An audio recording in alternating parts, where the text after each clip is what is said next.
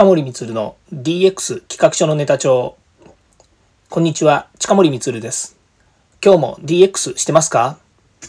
デジタルトランスフォーメーションで変化をつけたいあなたにお届けする DX 推進ラジオです。毎日配信していますので、よかったらフォローをお願いいたします。さて今日は、えー、日曜日ということもありまして、えー、DX 番外編でですね、えーまあ、DX 以外のことについてですね、お話をしたいなというふうに思っているんですけれども、今日はですね、パソコンと仕事の関係というもののですね、5回目を話したいなというふうに思います。テーマはですね、リアルなアナログをバーチャルに、シェアはデジタルが司るというですね、お話です。なんかまた横文字がですね、非常に多いのでですね、ややこしいかなというふうに思うんですが、えお付き合いください。まずですね、あの、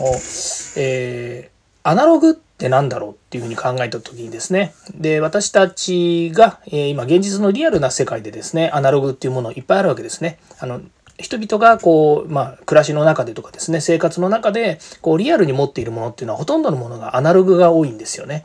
例えば、えー、絵とか、それから、え、デザインなんかを作ったもの、これも、え、パソコンで作ったりとかしてますけれども、実際にはこうリアルに存在するっていうふうに考えた方がいいですよね。まあ、もっと分かりやすく言えば絵を描いたということになると、これは、え絵はもう確実にアナログで作ってるわけですよね。絵を描いてるということになります。で、それはもう、え描いてできたものっていうのはほぼ唯一無二ですね。まあ、それをコピーしたりとかってするのはですね、コピー機使ったりとか、昔だったらその版画の版を作ってですね、えー、それで、えっ、と、まあ、墨を塗って、紙に、まあ、あの、い、なんですかね、こう、えー、写すということになるんで、まあ、ハンコみたいなもんですよね。ということで、複複製するためには、すべてそうやってコピーを作ることが、複製ですね、コピーを作ることができるんですけども、それも全部アナログだったわけですね。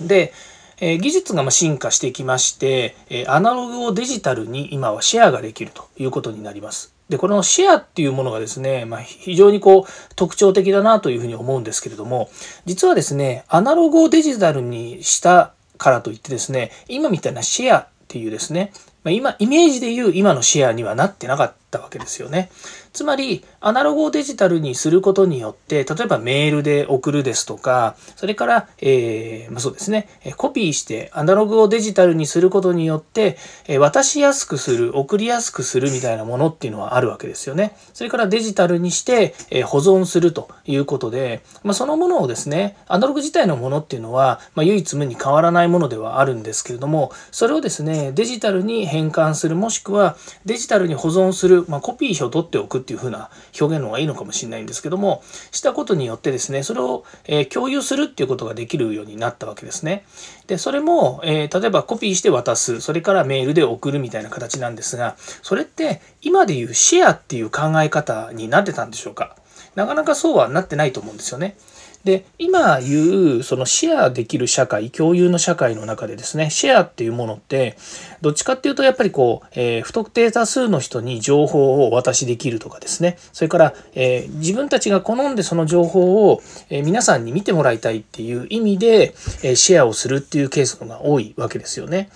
で、まあ、それも共有というふうに、日本語で言うと共有という言い方になるんですけれども、え例えばインターネットの世界で言えば、SNS ですね、ソーシャル、ソーシャルネットワークサービスっていうものが出てきたことによって、このシェアっていうのが格段に広くなりましたよね。でインターネットの世界ですのでととでしかも、えー、不特定多数にシェアするっていうふうに考えた時には、えー、まあ、日本、えー、日本にいながらですね世界の人たちにも今シェアができる、まあ、Twitter とか Facebook とかっていうと、まあ、大体まあ不特定多数ですね、まあ、もちろん SNS に参加している人でなければ見れな見れませんけれどもシェアができる世界なんですね。で今まで、えー、SNS が例えばインターネットがなくて SNS がなければ、まあ、そういった情報例えばニュースとかっていうことで言えば、えー、そういったグローバルの、えー、テレビとかメディアが、えいわゆる率先してその情報やネタをですね発信しなければなかなかその共有はできなかったわけですね。世界の裏側の情報なんていうのは正直言えば誰かがそこから映像ですねリアルなものの映像を仕入れてその映像を日本に持ってきて日本のまあいわゆるテレビ局ですよね、えー、アナログな、まあアナログでもデジタルでいいんですけれども、その放送っていう枠の中で、それも日本の中での放送の中で、えー、まあいわゆる共有する、ニュースとしてシェアをするというふうな形にならなければならないということで、不特定多数といえどもですね、かなり限定的になってきたわけですね。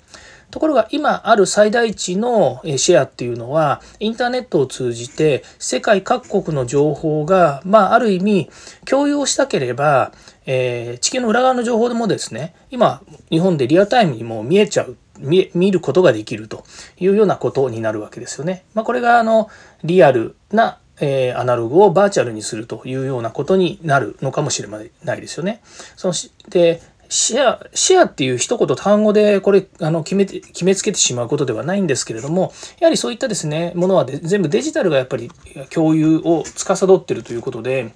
まさにですね、この共有というものが価値を生む世界になっているわけですよね。で、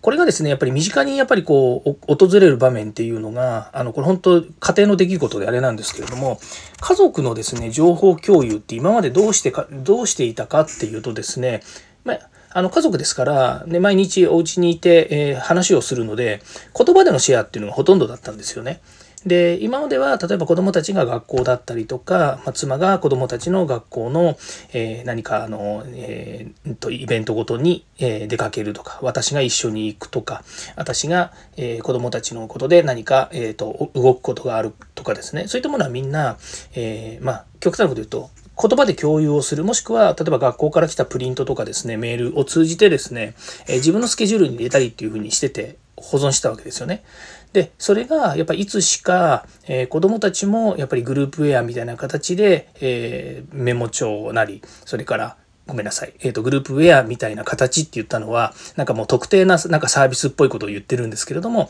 例えばいろんなね、あの、個人で使えるサービス、えー、スケジュール帳みたいなものがあった時に、そのスケジュール帳を、えー、私の、え、も共有をしてくれると、例えば自分のスケジュール帳の中に、娘のスケジュール、息子のスケジュールっていうのが入ってきたりとか、またそれをですね、家族で共有してシェアをする。まあ、限定的ですよね。家族の中でシェアをするということになるんですけれども、そういった形で、わざわざですね、自分がその予定を自分に、自分が転記しなくても、え書かなくても、え娘が共有してくれることによって、例えば私のスケジュールに入っているというのは非常にま便利なことなわけですね。まあ、それってさっき言った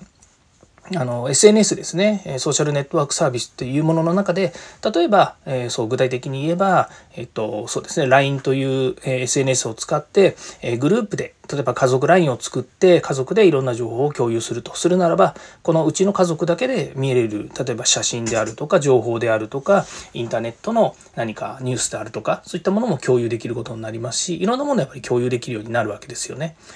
で、これってやっぱりもうデジタルが司ってるからこそできる技っていうのもあるんですよね。つまりある程度、えーと、